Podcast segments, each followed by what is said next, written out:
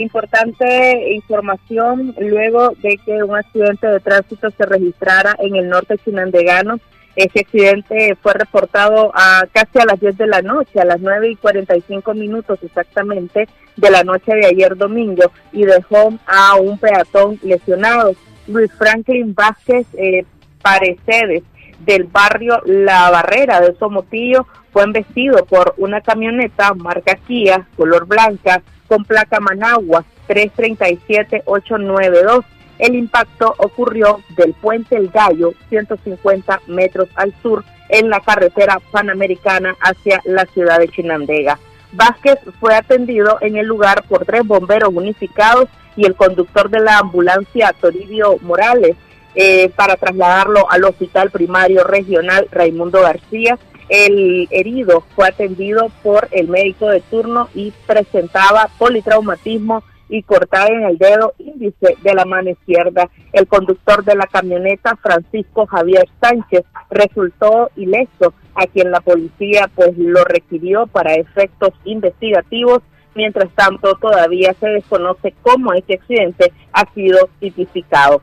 En otras informaciones, eh, pues continúa eh, la mm, larga caravana de nicaragüenses en busca de la vacuna en la frontera El Guasaule, eh, donde han logrado encontrar algunos mitas que no se han podido vacunar y quienes dieron la oportunidad de aplicarse la vacuna Pfizer y Moderna que son dos marcas que gozan de mucho prestigio a nivel internacional y quienes, eh, bueno, pues buscaron a través del gobierno hondureño este apoyo. Aproximadamente 6.000 nicaragüenses es lo que están estimando hasta el momento se han vacunado y la jornada podría abarcar a por lo menos 20.000, de forma que a lo largo de la semana todavía continuarían estas, eh, estas caravanas dénicas hacia el puesto fronterizo de Honduras.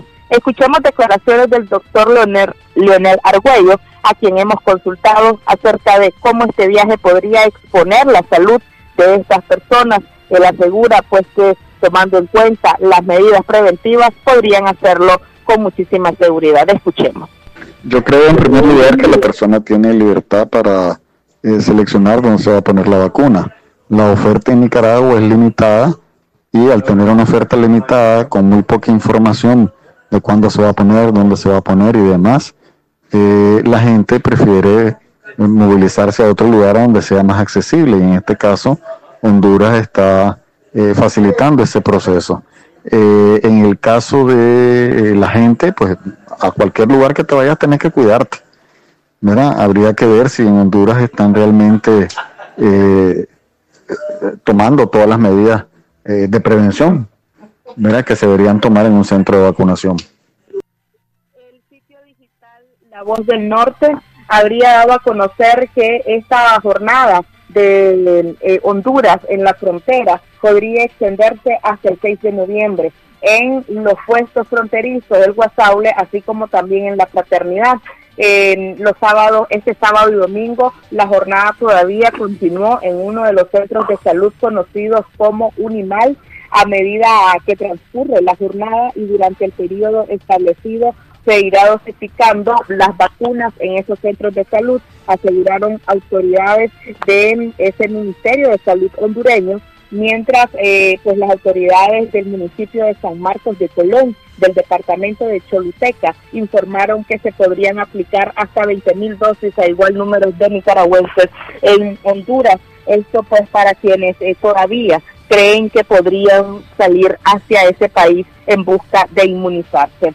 Mientras las fronteras de Honduras con Nicaragua, de Nicaragua con Honduras, perdón, continúan cerradas, los nicaragüenses no pueden salir por vías legales deben hacerlo por eh, vía irregular. Esto expone su seguridad, sin embargo, eh, están corriendo el riesgo eh, para poder ser inmunizados con estas dos vacunas, ya sea Pfizer y Moderna, y además llevando a cabo, pues, pues cubriendo todos los costos que supone moverse desde cualquier departamento hasta esta zona fronteriza. En nuestro informe, a esta hora, retornamos la señal a cabina central Radio Darío.